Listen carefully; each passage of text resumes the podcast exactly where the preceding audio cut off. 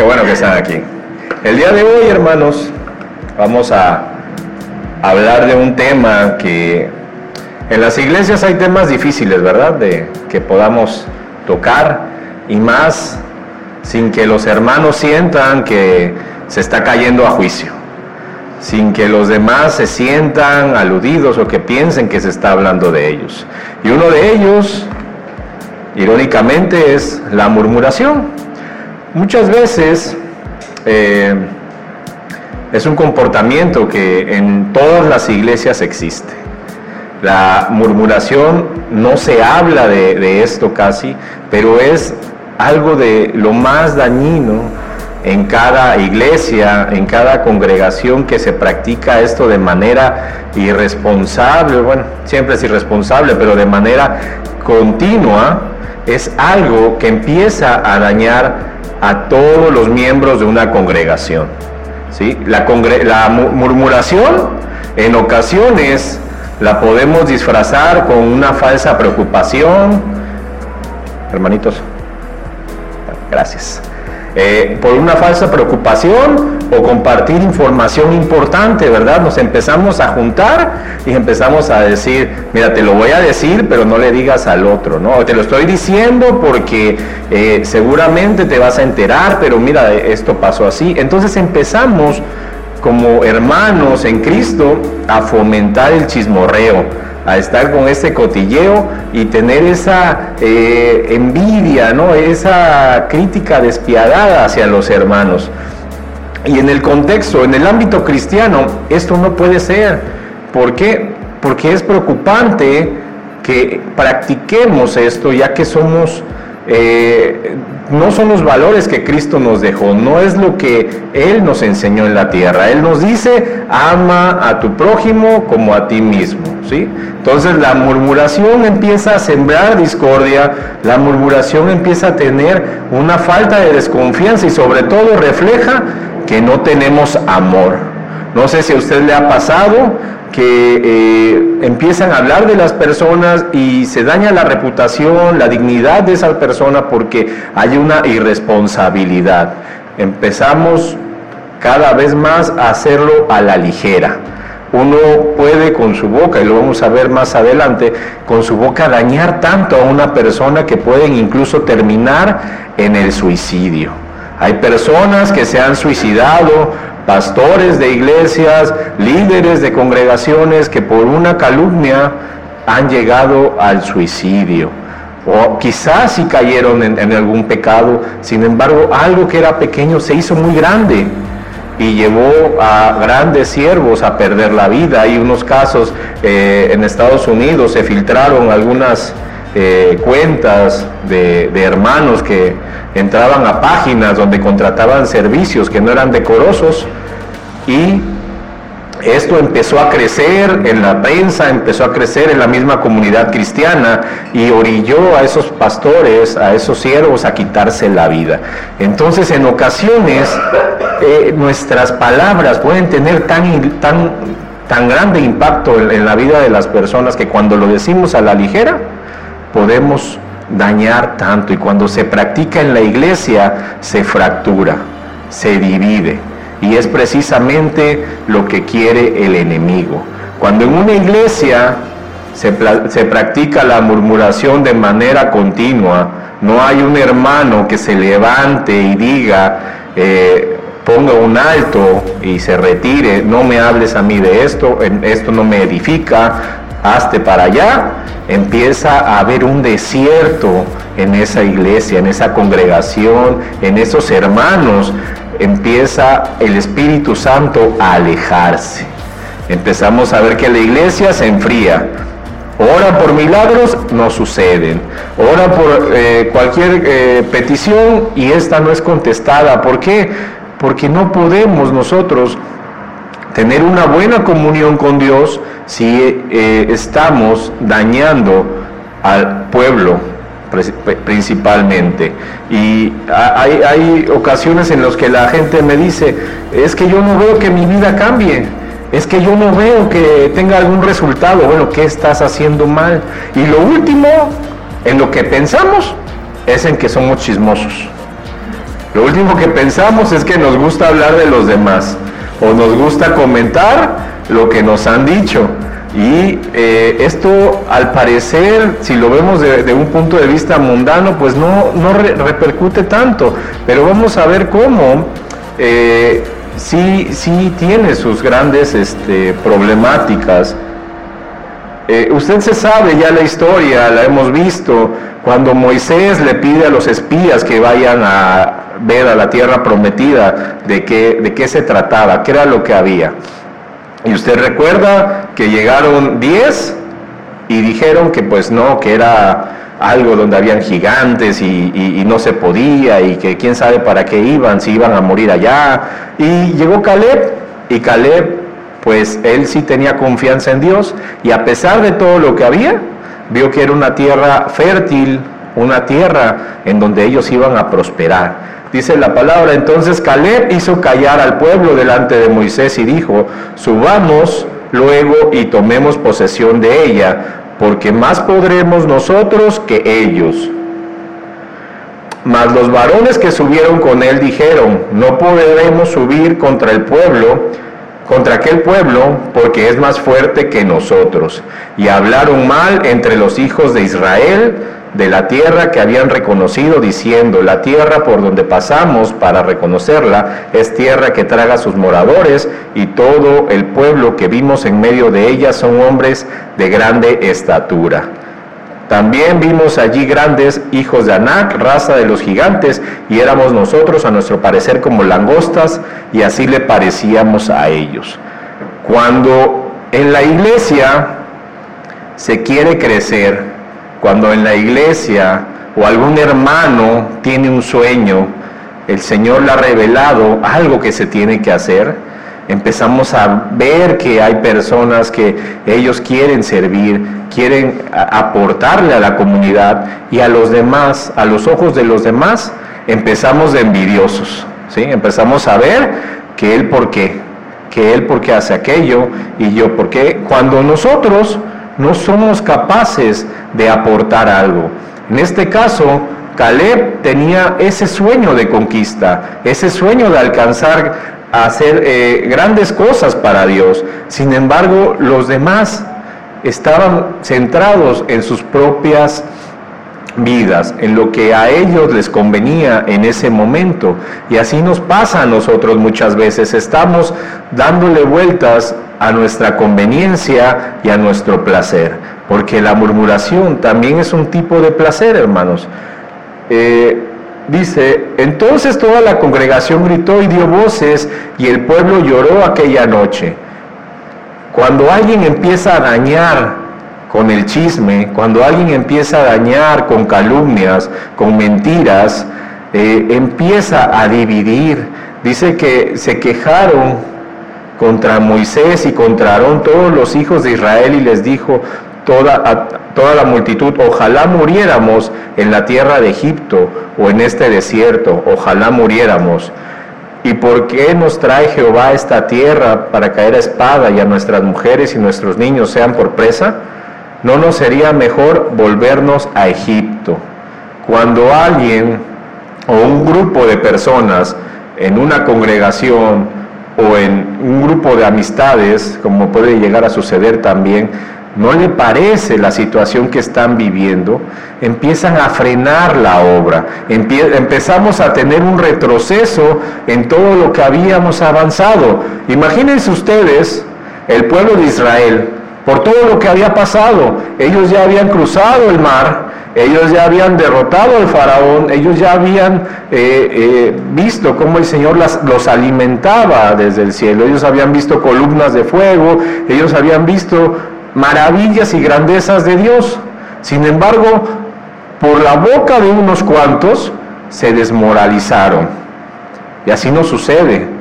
A veces venimos a la iglesia con todas las eh, intenciones de crecer, empezamos a ver que el Señor está trabajando en nuestras vidas, nos está llevando cada vez a más. Sin embargo, empezamos a tener malas amistades.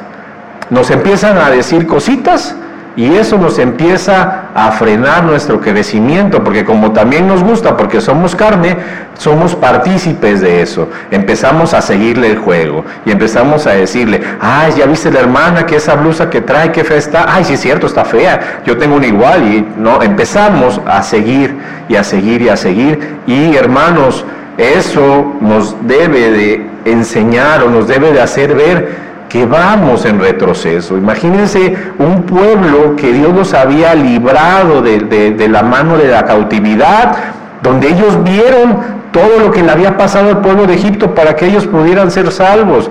Eh, el río se convirtió en sangre, eh, se murieron los primogénitos, granizó, eh, habían ranas, mil cosas, y empiezan a contaminar su corazón por la boca de unas cuántas personas. Ni siquiera eran más de 10, eran unas poquitas.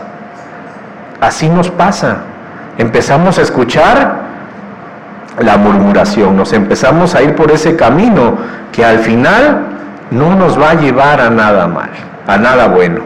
Y uno de los puntos que nos lleva a caer en esto es la falta de comunicación y honestidad. Dice Efesios 4:25, por lo cual, desechando la mentira, hablad verdad cada uno con su prójimo, porque somos miembros los unos de los otros. Nos encanta tener a todos nuestra verdad. A todos nos gusta tener nuestra propia versión de las cosas. Y al final podemos distorsionar toda la realidad para que se acomode a lo que nosotros queremos eh, queremos decir, queremos calumniar, queremos eh, voltearle la, verdad, ¿para qué? Para crear contienda, para crear separación, división, y empezamos a, a juzgar, y esto empieza a dañar al hermano.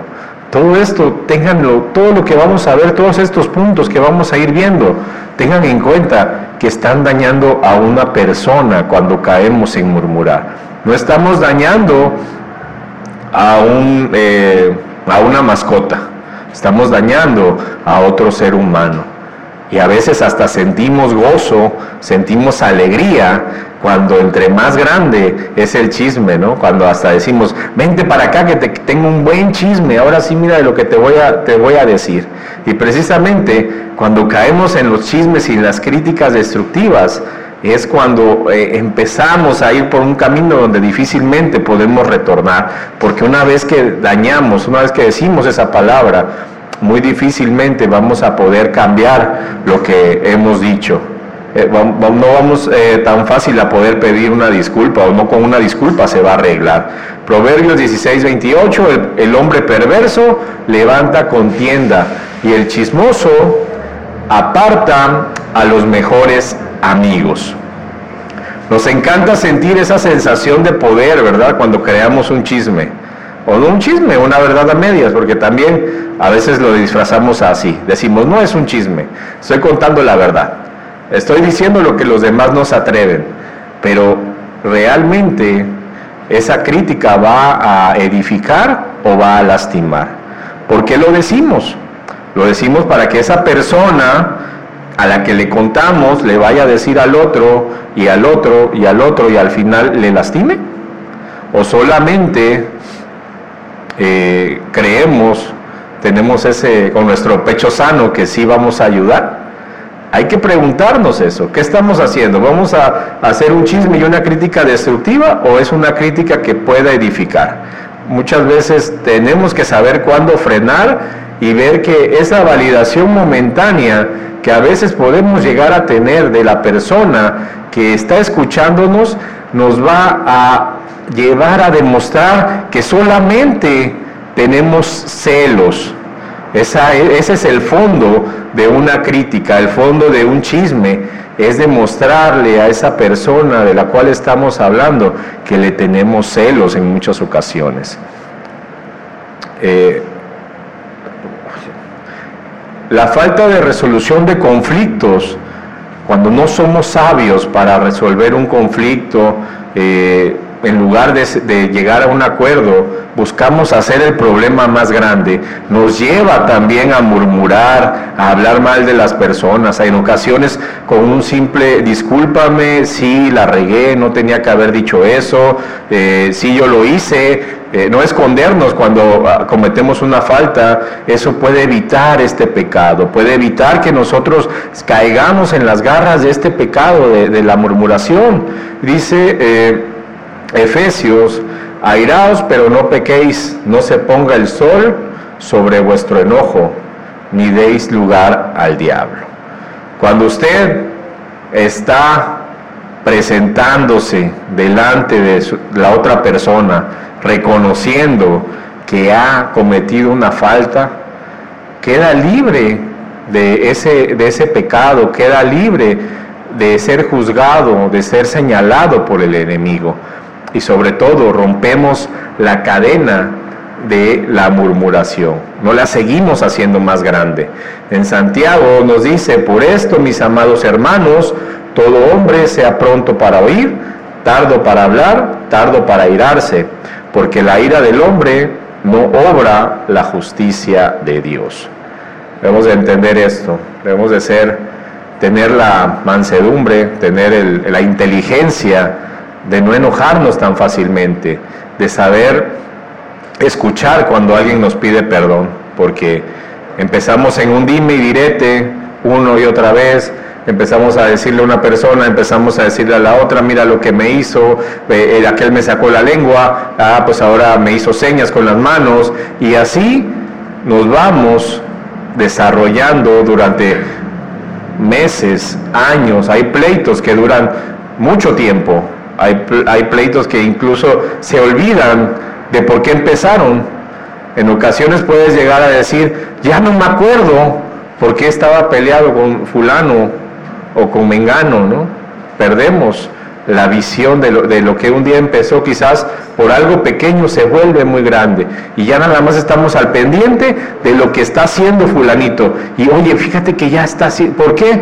Porque traemos una raíz de amargura en nuestra vida no podemos estar bien, no nos deja crecer, porque vamos a estar más al pendiente de lo que hace el hermano, de lo que se compró, de lo que no se compró, de lo que come, de lo que no come, de lo que sube a internet. ¿Por qué? Porque tenemos una raíz de amargura, porque en un día tuvimos, tuvimos un problema con esa persona y no fuimos lo suficientemente inteligentes para ir y arreglarlo. Y de ahí de esa raíz se desprende lo que viene siendo la envidia y la competitividad. Cuando tú tienes envidia con una persona y eres competitivo, a veces podemos desviar, y más cuando estamos en la iglesia, podemos desviar nuestro corazón y empezar a servir, pero no para Dios. Podemos empezar a servir, a hacer cosas para la iglesia, no para Dios, para demostrarle a los demás que somos mejores para decirles, yo sí puedo hacerlo, ustedes no. Yo soy mejor y ustedes no. Y véanme y tenganme envidia porque yo he hecho esto para el Señor y no lo hacemos para Él. Estamos demostrando nuestra falta de amor, nuestra falta de, de empatía por los demás. Dice Corintios 3.3, 1 Corintios 3.3, porque aún sois carnales, pues habiendo entre vosotros celos, contiendas y disensiones, no sois carnales y andáis como hombres. Nada hagáis por contienda o por vanagloria, antes bien con humildad, estimando cada uno a los demás como superiores a él mismo. Cuando uno tiene envidia, nuestras actitudes son contrarias al amor y a la generosidad del que Dios nos llama a practicar. Eh, en lugar de estarnos enfocando a la obra, nos empezamos a enfocar a nosotros mismos. Empezamos a querer, por la envidia que siente nuestro corazón, empezamos a querer ser más que el hermano. Empezamos a, tener una competencia desmedida en el que si ya yo traigo una cosa, él, eh, él trae otra, y empezamos a competir olvidándonos de que sobre todo, hermanos, debemos de tener amor. Eso es lo principal que debe de haber entre las relaciones de amigos y más aún en la iglesia. No podemos permitir que, que tengamos ese sentimiento o estar en competencia los unos con los otros. Cada quien, el Señor nos ha dado a cada uno de nosotros dones para que podamos servirle.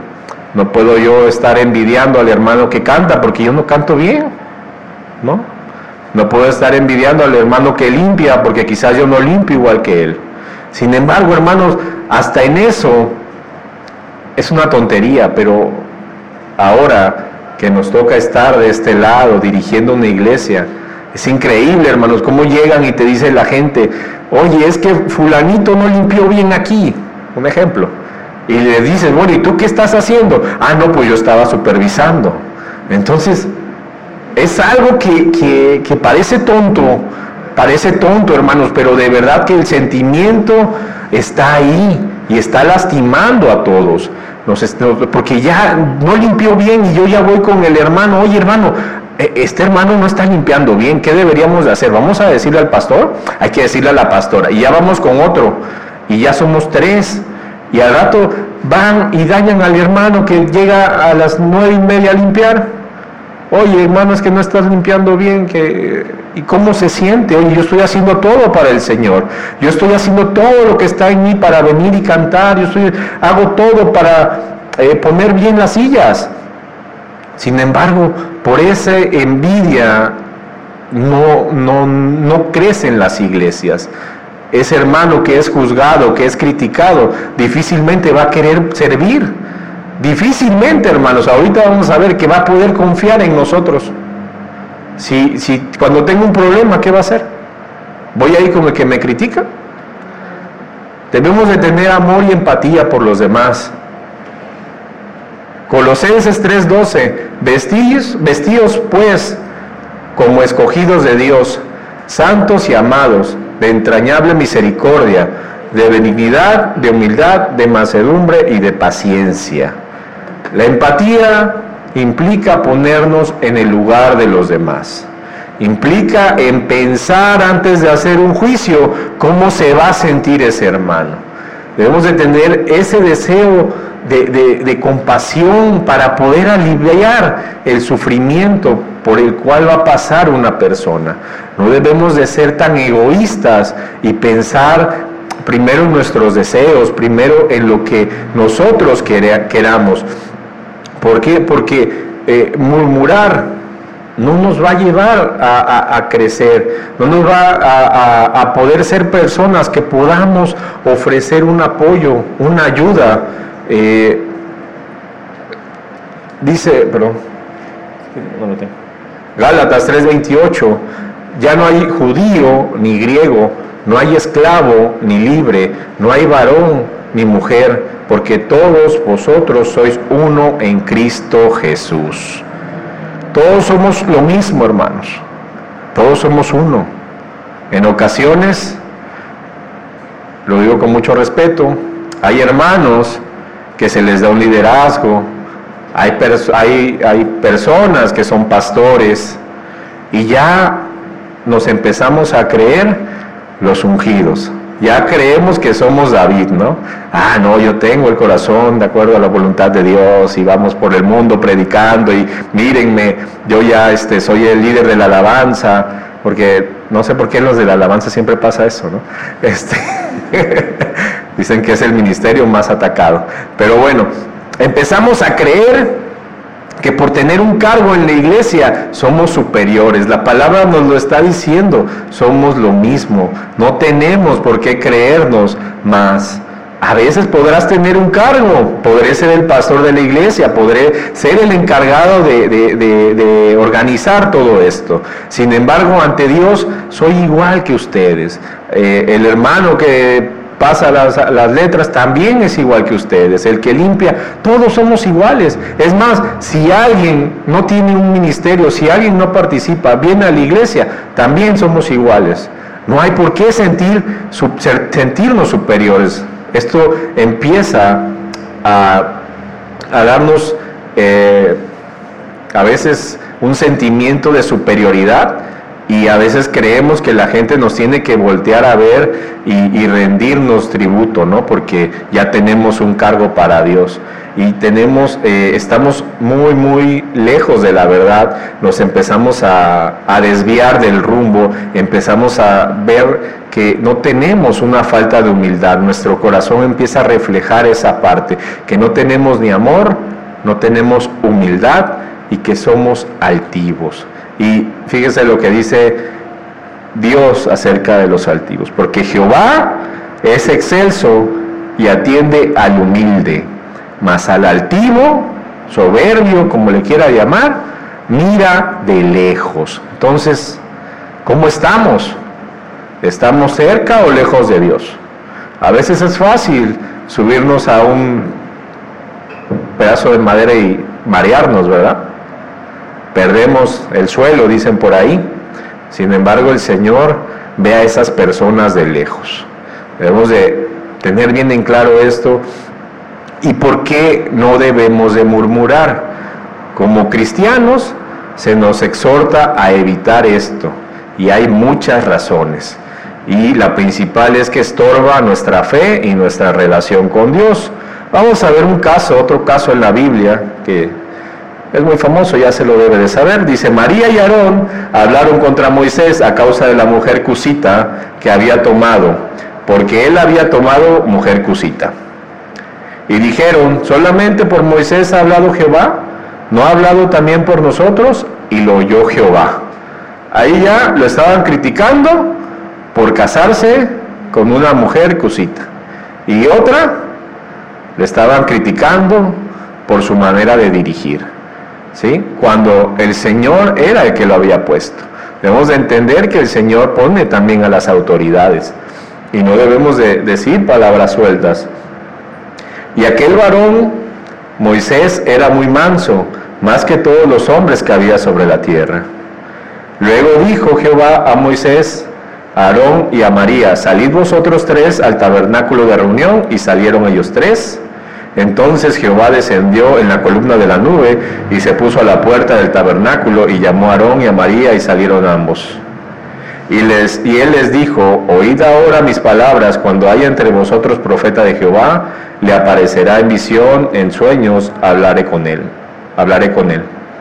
No así a mi siervo Moisés, que es fiel en toda mi casa, cara a cara hablaré con él y claramente y no por figuras, y veré la apariencia de Jehová, porque pues no tuvisteis temor de hablar contra mi siervo Moisés.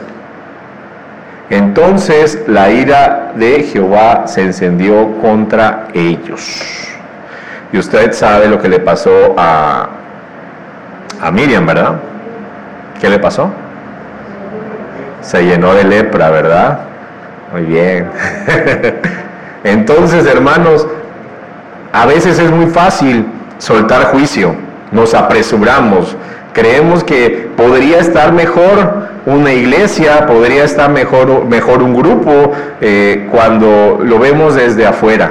Siempre, yo lo he visto, eh, cuando tú llegas a un lugar y quieres hacer una mejora, traes otras ideas, puedes llegar y caer en esto, en la crítica y decir, bueno, es que yo creo que de esta manera podría funcionar mejor, es que yo creo que esto eh, les hace falta y empezamos a decir, eh, a, jalar el grupo y, empezamos a dividirlos, es que no están haciendo las cosas bien, es que esto, es que lo otro, cuando no sabemos lo que hay atrás, cuando no sabemos todo lo que se trabaja, a mí eh, en ocasiones, y lo, dijo, lo digo muy, muy respetuosamente, no es gente de aquí, pero si hay, hay personas que quizás por la edad que tiene mi esposa y un servidor y, y, ven la iglesia que ha crecido, nos empiezan a, a, decir que por qué vienen las personas, que por qué tenemos tanta gente,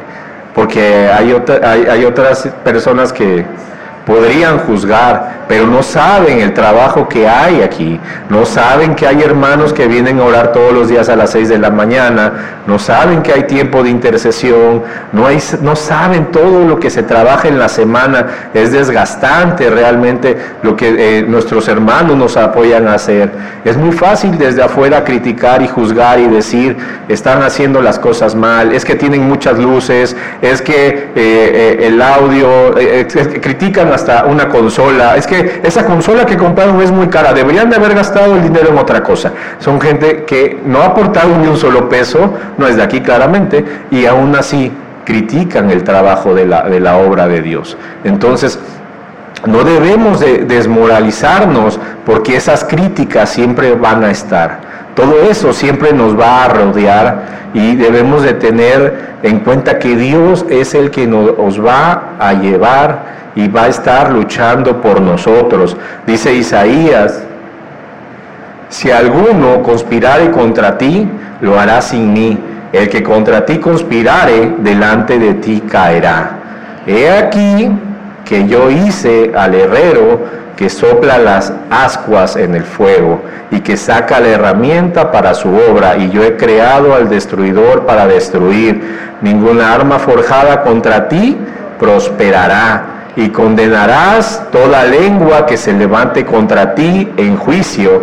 Esta es la herencia de los siervos de Jehová y su salvación de mí vendrá, dijo Jehová. Entonces, hermanos, usted no le haga caso a esas calumnias, a esas murmuraciones, a lo que digan, si usted sabe que está haciendo las cosas bien, si usted sabe que no ha pecado, si usted sabe que delante de Dios está haciendo lo que más puede, no debe de caer en eso, no se preste a esos, eh, a esos juegos del enemigo. En una ocasión estaba eh, en una reunión de trabajo, bueno, en una comida, me acompañó mi esposa y había gente a la cual yo eh, de alguna manera era el que los representaba, gente que tiene pues arriba de 50 años, con mucha experiencia. Y yo pues con 30 años tenía la decisión de, de, de lo que ellos ganaban realmente. Yo les daba trabajo y yo decía quién trabajaba y quién no. Eh, tenía toda una, una cadena de mando, no era absoluto, ¿verdad? Sin embargo, esa gente se juntó en contra mía. Yo me acuerdo que fui con mi esposa, antes de llegar a esa reunión, a esa comida, oramos y por más que hablaron, por más que me dijeron, por más que me exhibieron, decían mentiras, decían cosas que, pues no eran verdad, eh, pues no pudieron a, moverme de mi puesto. El Señor siempre eh, nos respalda, como dice aquí el versículo de Isaías. Es bueno siempre tenerlo a la mano, siempre recordarlo, siempre tener la, la fe que el Señor pelea nuestras batallas. En ocasiones podemos llegar a, sentirnos tristes, a sentirnos decaídos, porque empezamos a ver cómo se levanta todo un ejército de mentiras a nuestro alrededor, en nuestro trabajo, con nuestros amigos, nos meten en chismes y nos, nos entristecemos.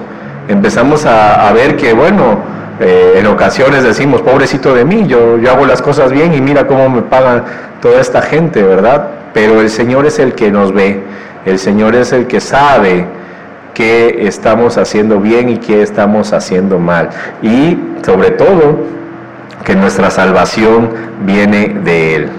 El Señor nos da el principal mandamiento que es amarnos los unos a los otros.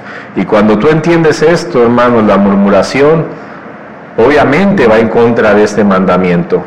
Obviamente el amor de Dios, el amor de Jesús en nuestra vida nos llama a edificar a los demás, ¿sí? No a derribarlos, no a querer ver al, hermano en el suelo, no a alegrarnos de su desgracia, porque cuando murmuras, ok, sí, ya lo hiciste, ya lo hiciste sentir mal, ¿y ahora qué? ¿Y ahí lo dejas? ¿Qué, qué, qué de bueno tiene eso? En cambio, cuando tú lo apoyas, cuando tú lo llevas a, dar el siguiente paso en la fe, puedes crecer junto a tu hermano, puedes crecer junto a la congregación. Debemos de tener un sentimiento de unidad, porque es uno de los valores centrales de nuestra fe.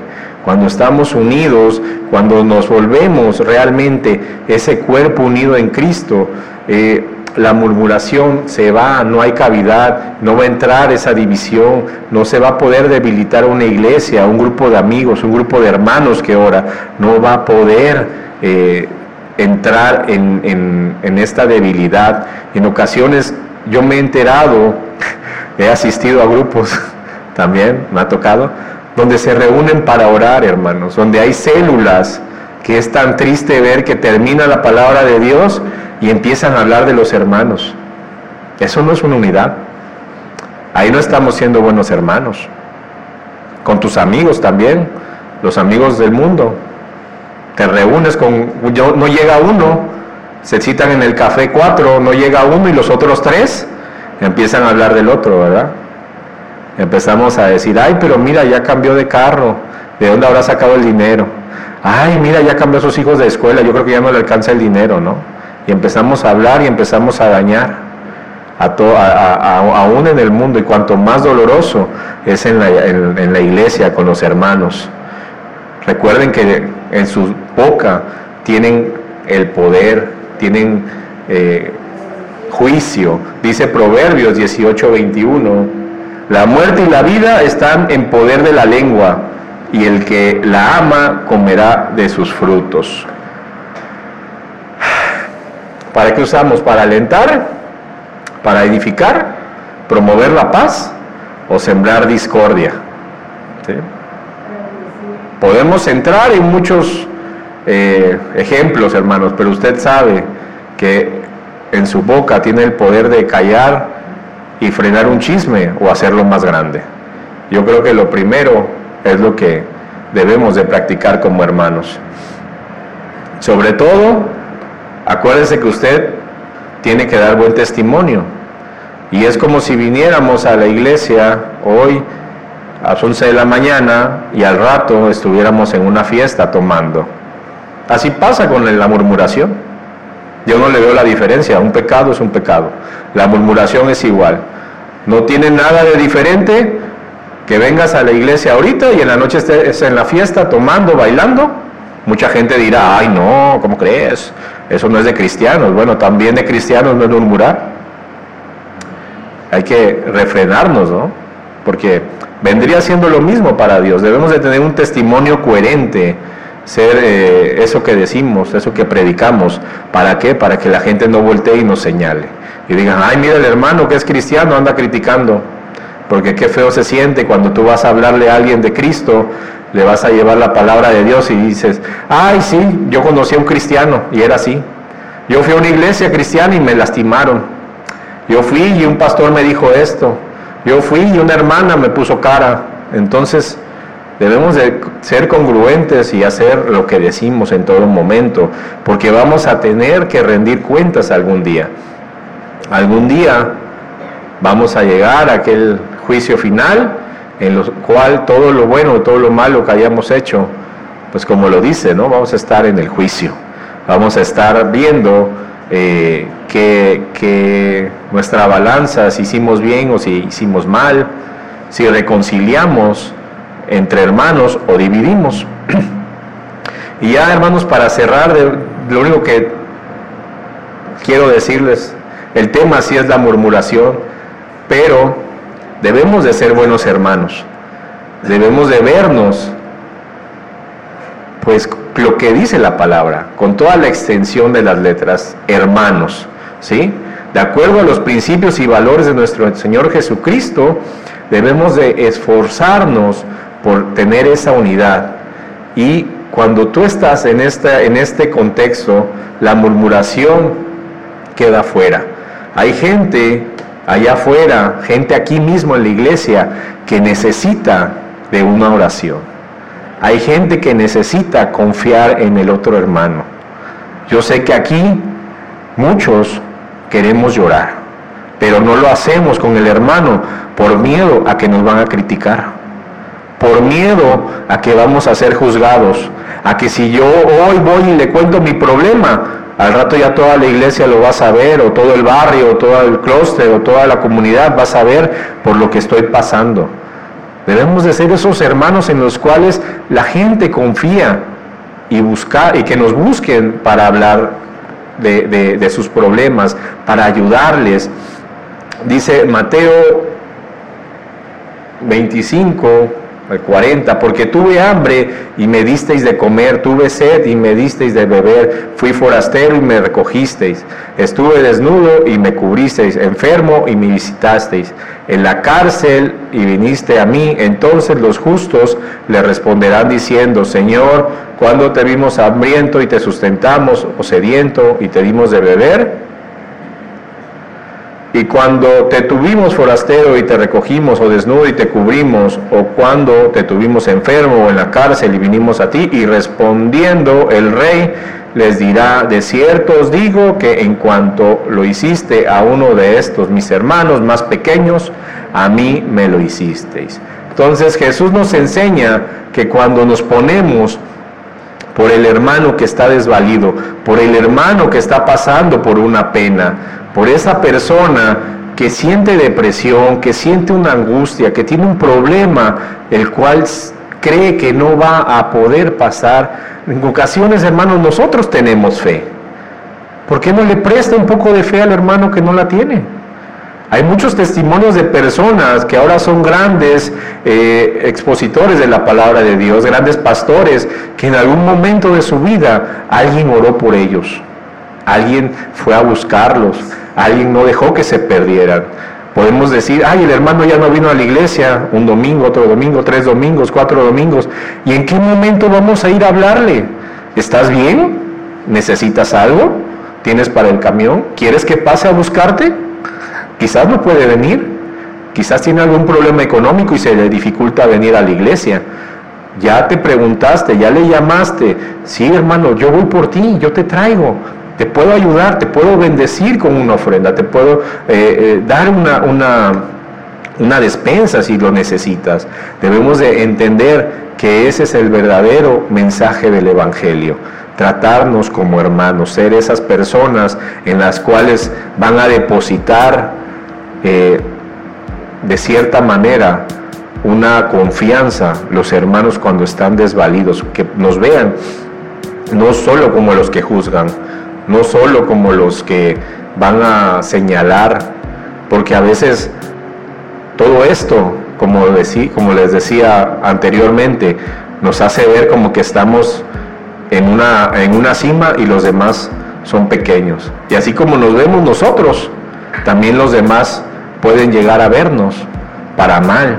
Pueden llegar y decir, ay, no, yo que le voy a hablar a ese hermano que es repayazo llega y, saluda y se limpia la mano después de que saluda a los demás, ¿no?